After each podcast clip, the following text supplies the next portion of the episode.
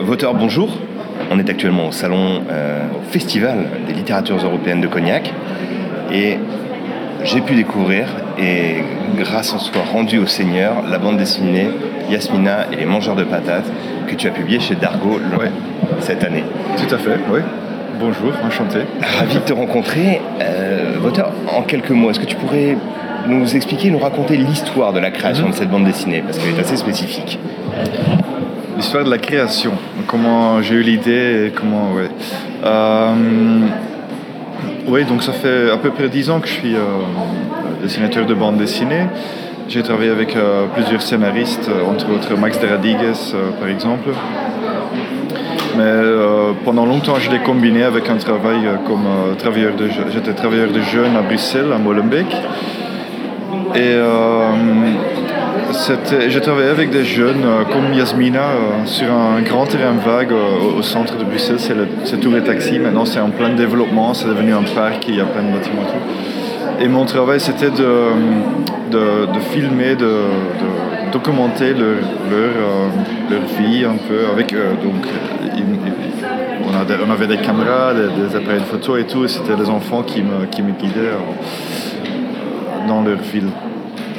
Et euh, c'est comme ça que j'ai découvert un petit euh, jardin caché sur ce grand terrain vague. euh, Un potager un qui potager, utilisé, voilà, oui. un potager. Et ça m'a fasciné, donc j'étais là avec. C'était assez magique d'être là avec ces enfants-là. C'était l'été, de découvrir les fraises et les tomates dans, dans ce jungle urbain. Et voilà, j'ai appris que c'était un projet de le début des haricots, donc c'était un, un truc, un, un jardin avec un, un but et tout. Mais, et voilà, ça m'intéressait ça m'a fasciné. Et c'était à peu près en 2009. Et il faut dire qu'à Bruxelles, vers ce moment-là, en 2009, on a, on a vu une explosion de ce genre de projet. C'était un peu le premier que moi personnellement j'ai découvert. Mais vite après, euh, on voyait partout des des potagers euh, sur les toits, sur les balcons, dans les, dans les petits jardins euh, côté rue. se sont reproduits en quelque Oui, sorte. oui, voilà, ça poussait dans la ville. Faut pas exagérer non plus, mais, mais quand même, il y avait une. Euh, euh, ouais, on voyait que c'était à la Un mode. intérêt, en tous les Ouais, cas, qu'il qu'il par avait les un habitants, ouais. Donc, je, euh, ça m'intéresse encore plus et j'ai commencé à lire dessus. Et apparemment, aux États-Unis aussi, ça fait un peu plus longtemps que, que les gens font ça. C'est le urban homesteading, si tu veux. C'est les gens qui, qui essayent d'avoir des poules sur le balcon, de, pousser les tomates dans les jardins suspendus et tout ça. Et voilà, je trouvais ça fascinant. Je me disais, ouais, en fait, je veux bien recréer ce sentiment que j'ai eu avec ces enfants-là, de, de- découverte de cet euh, aspect nature dans la ville, euh, euh, la connexion avec la nourriture. Et finalement, le, la dernière truc euh, qui était importante, c'était euh, à peu près en même temps aussi, on a eu la guerre des patates en Flandre. C'était à Wetteren. C'est euh, un champ de, de patates OGM d'une université qui était détruit par des activistes qui étaient contre le, OGM et tout. Je crois qu'en France aussi, il y a eu quelques, Quelques tensions, oui. quelques tensions autour de ça aussi. En, Belgique, pendant longtemps, le, le OGM n'était pas aussi euh, intégré. euh, mais voilà, c'était un champ euh, expérimental avec des patates et le, public, les gens étaient un peu inquiétés par ça. Et donc, il y a un groupe d'activistes qui, ont, qui ont détruit ça. Et, voilà, j'ai un peu combiné tous ces éléments-là que j'ai racontés dans une histoire qui maintenant s'appelle Yasmine et les mangeurs de patates. J'ai connecté les deux parce que je me disais, voilà, la, la raison pourquoi les gens sont super intéressés par cette idée de cultiver des, des- des tomates ou avoir des poules sur le balcon, c'est de trouver une sorte de, de reconnecter un peu avec la nourriture, de, de chercher cette connexion qu'on a peut-être perdue, surtout dans la ville. Il y a, il y a plein de d'enfants qui ne savent pas euh, ré- répondre aux questions d'où viennent les œufs ou d'où vient le spaghetti, tu vois. Et le poisson pané dans quel voilà. fleuve ou mer? Exactement. Et, je trouvais ça fascinant et je voulais donc faire une, une, une histoire autour, mais pas trop militant non plus. Je voulais que ça restait drôle et, et- et rigolo. Et, euh, Et donc on aboutit à Esmina, Ouais. qui n'a pas la main verte, qui ne cultive rien, Non. au contraire, qui va chaparder, ouais. et qui essaye de proposer tous les jours à son papa qui travaille à Tutti Fritti, Mhm. un restaurant chaîne euh, dont il repart en sentant la frite terriblement dans tout l'immeuble. Comme tout le monde qui a, qui a fait des frites sait. Exactement, ouais, la, friture reste. Yasmina, elle, vient comment mm. C'est quoi son idée dans la vie elle, elle aime cuisiner, mais il y a autre chose derrière. Oui, oui, oui. Donc maintenant, ça devient aussi une série. Il faut dire que je vais développer encore. je vais développer un peu, un peu, son personnage, mais donc dans le tome 0, le, pilote. Euh, euh, Yasmine, elle est mangeuse de patates. C'est vrai que voilà, elle est un peu euh, un enfant dans un monde adulte. Donc, elle a des amis, Marco Cyril, qui ont tous les deux un potager avec des visions assez opposées. Donc, très dichotomique. Il y a celui qui arrose de produits d'engrais, celui qui laisse tout pousser naturellement. Absolument. Et ça aussi, c'est venu de mon environnement. Il y a tout près de chez moi, il y a un petit réserve naturelle avec des potagers. Il y a, cette euh, ce contraste entre deux jardins. Enfin, on retrouve ça un peu partout en Flandre, en Belgique. Mais donc Yasmine, elle adore, elle, adore juste cuisiner et c'est aussi, une nécessité parce que voilà, ils sont que deux à la maison. Il y a Yasmine et son papa.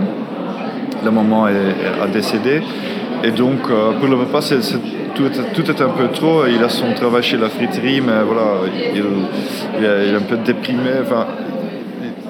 N'est pas très présent dans la bande dessinée. C'est Yasmine qui prend elle est euh, extrêmement dynamique. Voilà, elle, est super dynamique. Elle cuisine avec un joie de vivre. Elle fait des petites bento box pour son papa et elle euh, à midi et tout.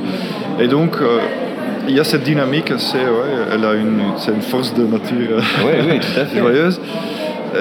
voilà. Un enfant de son âge, elle est extraordinaire. Voilà, voilà. Et, mais voilà, elle reste quand même un enfant dans un monde adulte. Et, donc le jour, donc elle reçoit des légumes de Marco et Cyril dans, qui ont les potagers. Et le jour que voilà. Ils se battent eux-mêmes un peu. Ils se battent un peu. c'est des, amis, c'est des amis, mais voilà.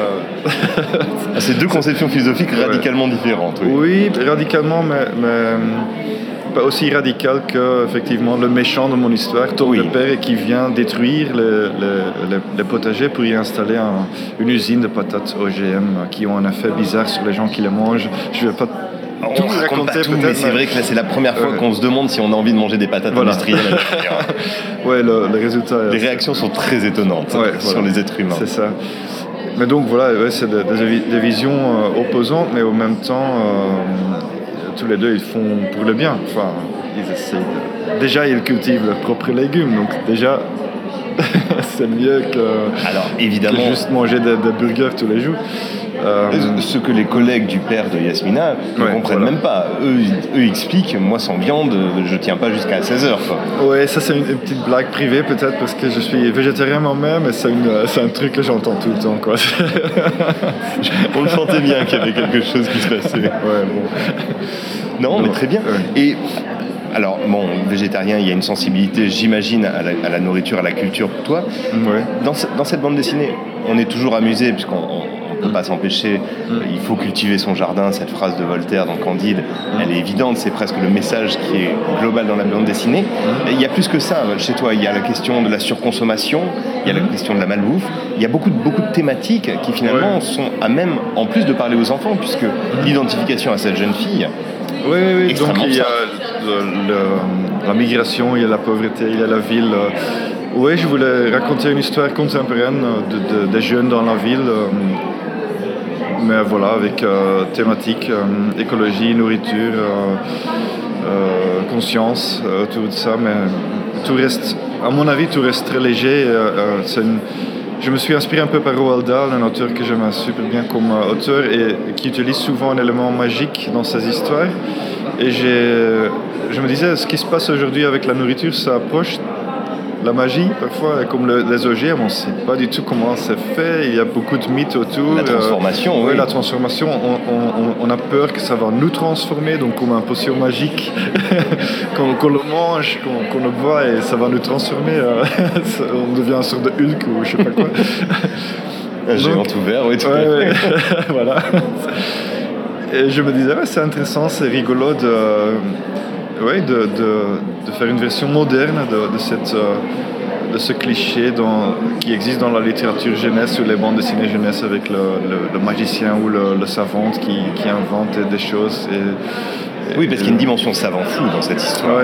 Frankenstein, mais dans, dans le domaine des légumes. Voilà, un peu. Et puis tu parles de bande dessinée jeunesse, mais j'ai 40 ans, je l'ai lu et ça parle très bien aux adultes. Oui, j'ai dit, jeunesse, mais je voulais vraiment créer une histoire qui est tout public. Ça dit, euh, moi aussi j'ai 40 ans et, je relis souvent. ouais, merci. je relis souvent mes, mes mes bandes plutôt les livres ou aussi les bandes dessinées que j'aimais comme, comme enfant. Et c'est rigolo de retrouver le, le, deuxième plan ou le, tu vois, les, choses que tu comprends que comme adulte, comme les meilleures bandes dessinées, euh, Asterix et Obélix ou euh, je sais pas quoi, le font. donc c'était un peu avec cette, idée-là que j'ai créé Yasmine et les mangeurs de peut-être que ça reste euh, intéressant pour toute la famille et quelque chose qui a que tu peux utiliser pour discuter autour de, cette thématique-là. Absolument, et qui permet d'aller plus en profondeur, de développer les sujets avec les enfants. L'auteur, merci beaucoup. Merci le premier tome est déjà sorti, le second, le deuxième plutôt, il y en aura d'autres. Oui, oui, oui, donc ça devient une série euh, plutôt classique de 48 pages euh, chez Dargo. Et il est prévu pour quand? Euh, Premier est prévu pour mai. D'accord. Je le finis maintenant, mais il travaille très, très en avance. Merci énormément pour le temps que tu nous as consacré et bonne fin de festival. Merci beaucoup, merci à vous.